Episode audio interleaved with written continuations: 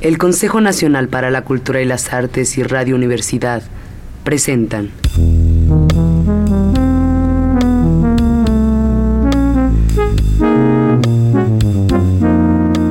La llave del tiempo.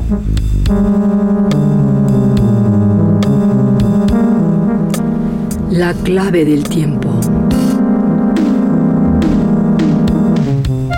La nave del tiempo.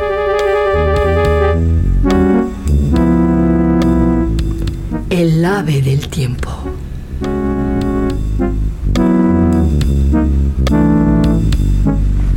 Hamlet, Príncipe de Dinamarca de William Shakespeare.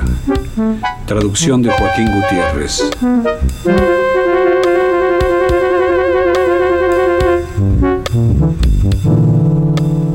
Acto cuarto. Escena cuarta. Campo abierto cerca del castillo. Entra Fortinbras con sus tropas. Ve, capitán, y saluda en mi nombre al rey danés. Y dile que Fortinbras, con su licencia, pide su escolta que ha de acompañarnos para poder cruzar, según lo convenido, por su reino. El lugar de la cita ya sabes. Si el rey quisiera conversar conmigo, hazle saber que al punto acudiremos ante sus ojos. Anda, Así lo haré, mi lord. Marchad despacio.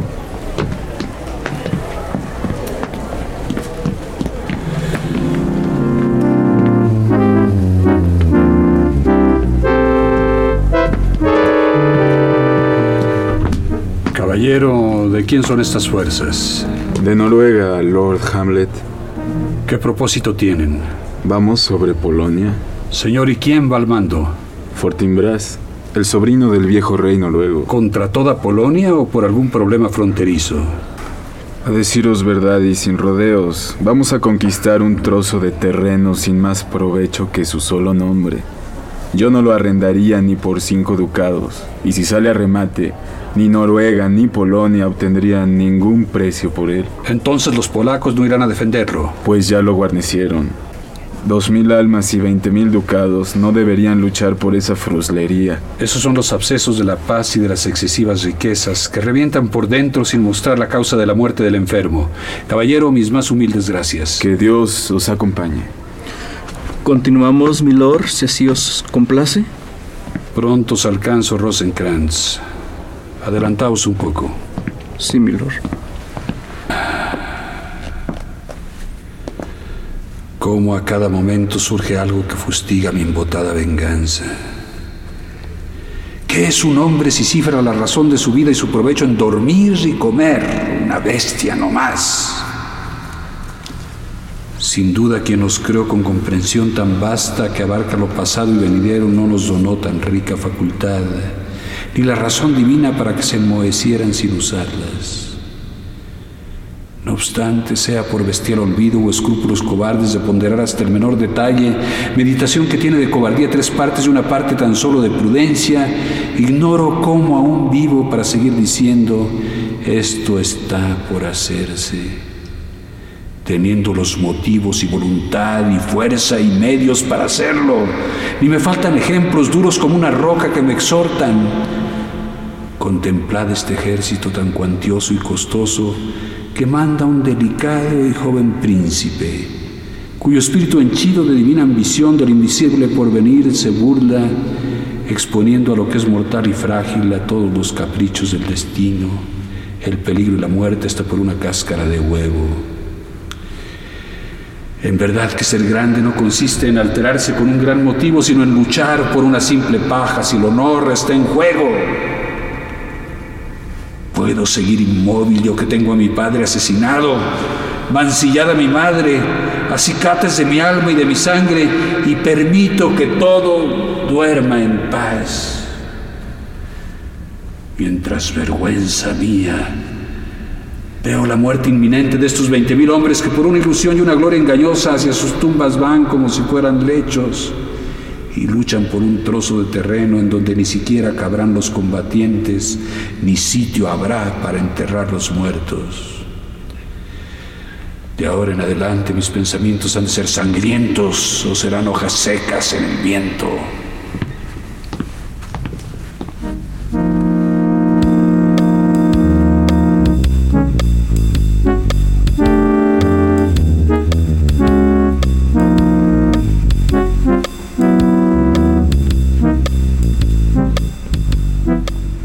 Escena quinta.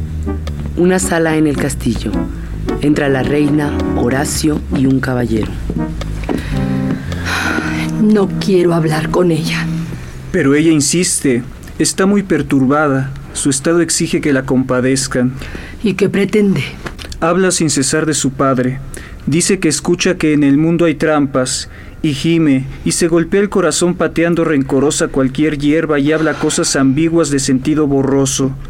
Lo que dice no es nada, mas provoca su falta de hilación asociaciones en quienes la escuchan, que tratan de ajustar lo que oyen con sus propias ideas, y sus guiños y gestos y ademanes les permiten pensar en la existencia de algo incierto, pero muy lamentable. Sería oportuno hablarle porque pueden sembrar malignas conjeturas en mentes intrigantes. Hacedla entrar.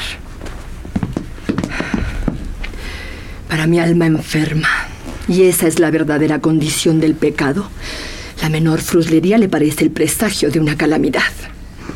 Tan llena está la culpa de alocada ansiedad que sola se descubre por temor de que alguien la descubra. Ofelia, ¿En dónde está la hermosa reina de Dinamarca? Ofelia, ¿cómo estás? ¿Cómo distingo su amor de otro amor falso y fingido? Por su sombrero de conchas y bordón de peregrino. Ay, mi dulce niña, ¿a qué viene esa canción? Me decíais, no, os ruego que escuchéis. Murió y se fue, señora, murió ese herido. Lo cubre el verde césped y se ha dormido. A sus pies una losa de mármol frío. No, pero Ofelia, Por favor, escuchad. Es más blanca su mortaja. Gertrudis, Ofelia. pobrecita, mirad, mi lord. que la nieve de la sierra y ya cubrieron de flores a su alrededor la tierra y fueron todos, no todos, a cantarle sus endechas. ¿Cómo estás, mi linda damita? Bien, Dios os lo pague. Dicen que la lechuza era hija de un panadero. Señor, sabemos lo que somos, pero no lo que podemos ser. Que Dios acuda a vuestra mesa. Fantasía sobre su padre. Os lo ruego, ni una palabra sobre esto. Pero cuando os pregunten qué significa, decidles. Mañana es San Valentín, mañana muy de mañana. Yo seré su Valentina e iré a verle a su ventana. Él se vistió y bajó a recibir a la bella. Y entró doncella quien nunca volviera a salir doncella. Linda Ofelia. Por cierto que sin jurar os diré cómo termina. Ay Jesús, ten compasión. Ay, qué vergüenza y qué pena. Los mozos ven la ocasión y ellos no son los que pecan. Y dijo ella, antes que tú me tumbaras, juraste ser mi marido. Y él contestó, yo también pensé en casarme si al hecho no hubiera sido. Ay, Gertrudis, ¿desde cuándo está así? Espero que todo salga bien. Debemos ser pacientes. Pero no puedo menos de llorar cuando pienso que lo pondrán sobre la tierra fría. Mi hermano se enterará. Os agradezco vuestros buenos consejos. A ver, a ver, mi carruaje. Ah, buenas noches, señoras. Buenas noches, dulces señoras. Buenas noches. Horacio. Buenas noches. Horacio, seguidla de cerca. Horacio. Sí, señor. Vigiladla bien, por favor. A la orden, señor. Es el veneno de la honda pena que brota de la muerte de su padre. Ah, Gertrudis, Gertrudis. Cuando llega el dolor, este no llega como un aislado espía, sino por batallones. Primero fue la muerte de su padre, luego tu hijo partió, autor violento el mismo de su justo destierro, el pueblo que revuelto se ha entregado malsano a sus murmuraciones por la muerte del buen Polonio, a quien a troche y moche de modo imprudente en secreto enterramos. Ahora Ofelia enajenada de su sano juicio, sin el cual solo somos fríos retratos o simples bestias. De último, algo más que se suma a todo lo anterior. Su hermano que de Francia en secreto regresa con sus dudas se nutre, en tinieblas se envuelve, sin que falten chismosos que infecten sus oídos con pestíferos cuentos acerca de la muerte de su padre. Y el que no encuentra tema de qué hablar, repite esas intrigas en contra de nosotros en uno y otro oído. Oh, Gertrudis, Gertrudis, todo esto, como mortal metralla en muchas partes hiéreme y mil muertes me causa. ¿Pero qué es ese escándalo? ¿En dónde están mis guardias? ¿Qué sucede? Milord, poneos a salvo. El océano saltándose sus márgenes no devora llanuras con más ímpetu que Laertes al frente de una turba frenética, arrollando a tus guardias. Y las turbas lo llaman su señor, y como si recién naciera el mundo, olvidan tradiciones y costumbres que confirman y apoyan todo título y gritan, te escogimos, Laertes será el rey. Gorros, manos y lenguas vitorean hasta el cielo. Laerte será el rey. Laerte será el rey.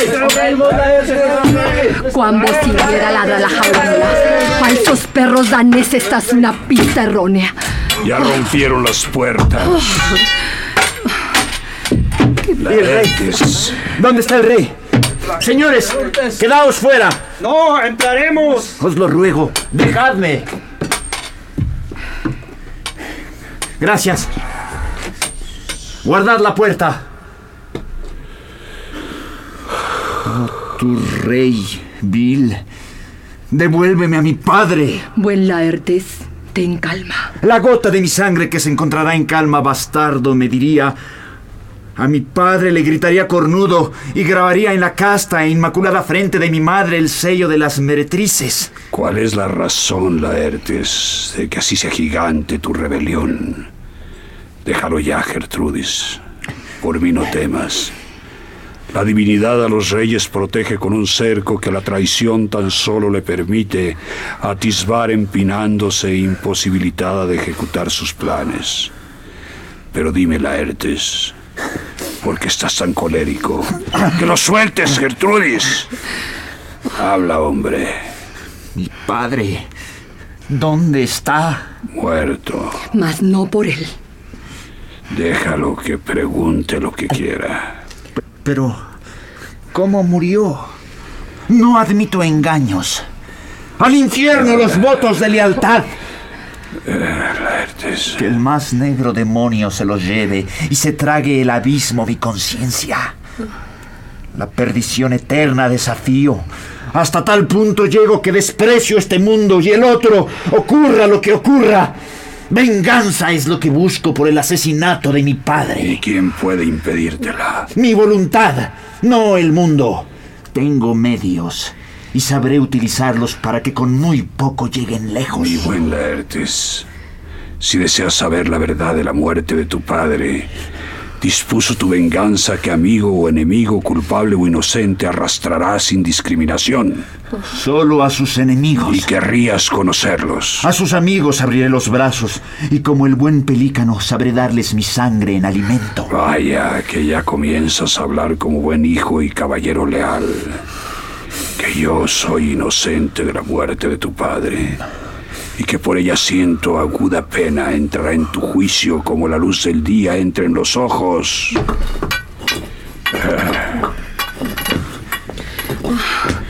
¿Qué, qué ocurre? ¿Y ese ruido? Mañana mañana yo seré su Valentina. el iré a cerebro me seque y la sal de las lágrimas me calcine los ojos. Por tu locura pagarán tal precio que ha de saltar el fiel de la balanza. Rosa de Mayo, Adorable niña, e hermana bondadosa, dulce Ofelia. Cielos, ¿es posible que de una doncella el sano juicio pueda ser tan perecedero como una vida anciana? Delicada es la naturaleza del amor, tanto que exhala en pos de aquellos que ama la parte más preciosa de sí misma. Con el rostro descubierto, llegaron al campo santo y la tierra, ay no, no, no, quedó empapada de llanto. Adiós, palomito mío. Si en tu juicio estuvieras, no podrías, incitándome a vengarlo, conmoverme mejor. Todos a cantar. Debéis cantarle bajito y llamarlo. Abajo está. Qué bien le viene a la ronda. Fue el falso mayordomo quien se robó a la hija de su amo. Su desvarío dice más de lo que parece. Toma, Romero para la memoria. Os lo ruego, mi amor, no me olvides. Y pensamientos para los recuerdos. Una lección en su locura. Enlaza pensamientos y recuerdos. Este hinojo para vos, con estos ranúnculos y esta ruda para vos. Y tengo más para mí. Podemos llamarla la hierba de la gracia de los domingos. Y cada uno la usa de su manera. Aquí una margarita. Os daría violetas, pero todas se marchitaron cuando mi padre murió. Dicen que tuvo un buen fin. El dulce petirrojo ya es todo mi alegría. Al pensamiento, al dolor, la pasión y el mismo infierno los convierte en encanto y belleza. Ya nunca volverá, ya nunca volverá. No, no, ya se murió y en su sepulcro está. Ya nunca volverá. Su barba se nevó, su pelo encaneció. Ya se ha ido, se ha ido, y es vano mi gemido si Dios lo perdonó. Y ruego a Dios por todas las almas cristianas. Que Dios os acompañe. ¿Visteis esto? Dios mío. Quiero, Laertes, compartir tu pena. Déjame ese derecho. Ven aparte. Elige a tus amigos más prudentes y que a los dos nos oigan y nos juzguen. Si de modo directo o indirecto me encuentran implicado, como reparación yo te daré mi reino, mi corona, mi vida y cuanto tengo. Pero en caso contrario, concédeme un poco de paciencia y esforcémonos juntos para darle a tu alma la debida satisfacción. Que sea el modo en que murió su oscuro funeral sin sus trofeos, sus armas y su escudo sobre sus pobres huesos, y sin ningún ceremonial. Todo esto clama y exige al cielo una debida aclaración. Tendrásla. Y donde quiera que el ofensa esté, que se descargue el hacha. Ven conmigo.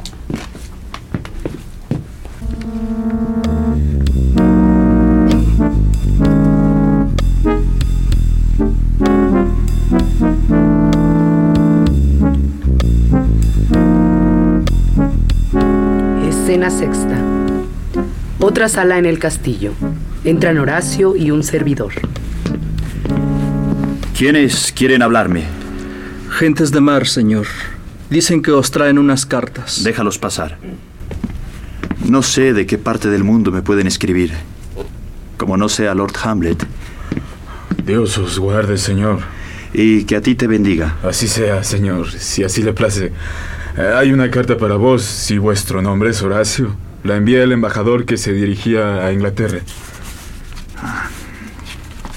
Horacio, cuando leas esta, facilítale a estas gentes los medios, de que vean, al rey.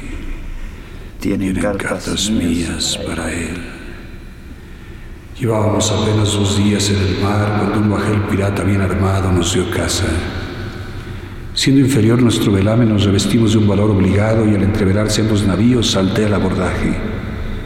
En ese mismo instante se separaron de modo que solo yo quedé prisionero. Estos ladrones me han tratado con compasión, pero sabiendo bien lo que hacían, pues ahora debo devolverles los favores. Haz que el rey reciba las cartas que le envío y ven a verme tan aprisa como si escaparas de la muerte. Tengo cosas que al decírtelas al oído te dejarán mudo, y eso que son demasiado livianas para el calibre del asunto. Estas buenas gentes te conducirán a donde estoy. Rosenkrantz y Guildenstern siguen rumbo a Inglaterra. De ellos tengo aún mucho que contarte. Adiós. El que sabe siempre será tuyo. Hamlet. Ven. Te introduciré para que entregues las cartas. Y date prisa para que me conduzcas donde quien te las dio.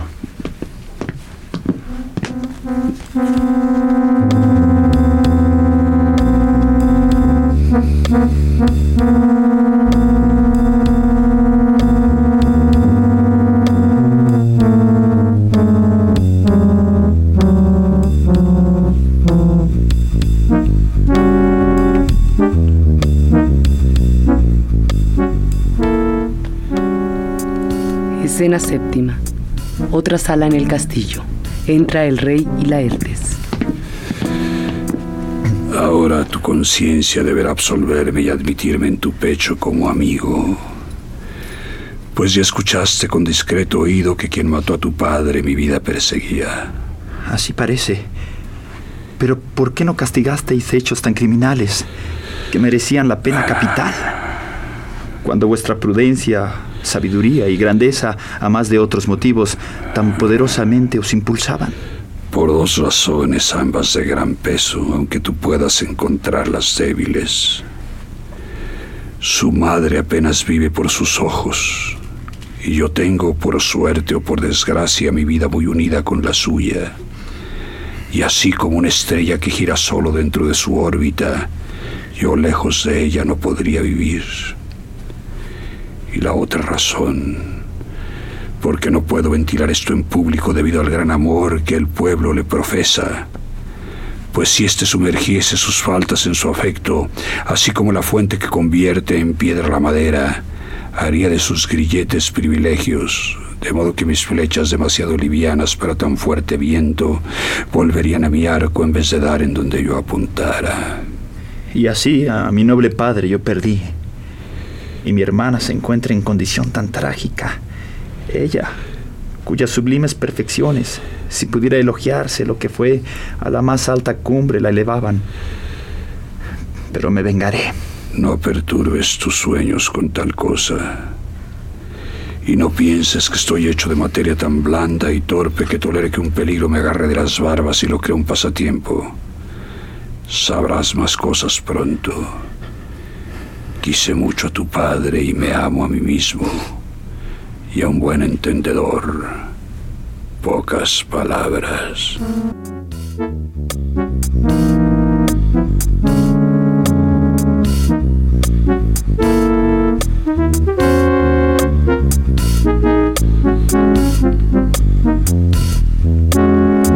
El Consejo Nacional para la Cultura y las Artes y Radio Universidad presentaron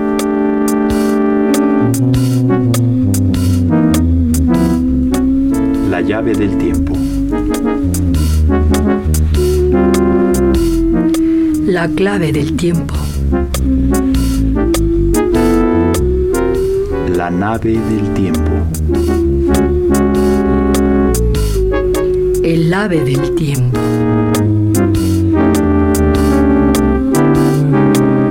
Hamlet, Príncipe de Dinamarca, de William Shakespeare.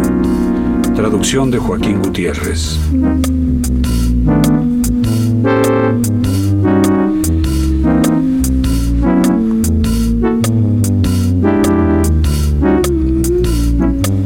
Producción y dirección Juan López Moctezuma.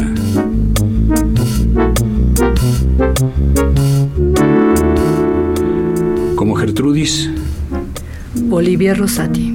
como Ofelia, Francisca Monge, como Horacio, Oscar Flores. Laertes, Oscar Flores. como Rosenkrantz, Jordán Esteban, como el Caballero, Osvaldo Hernández Lombardini, como el Mensajero, Saúl Meléndez.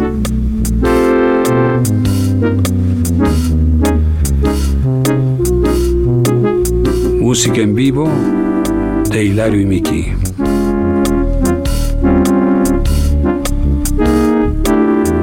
Dirección técnica Carlos Montaño.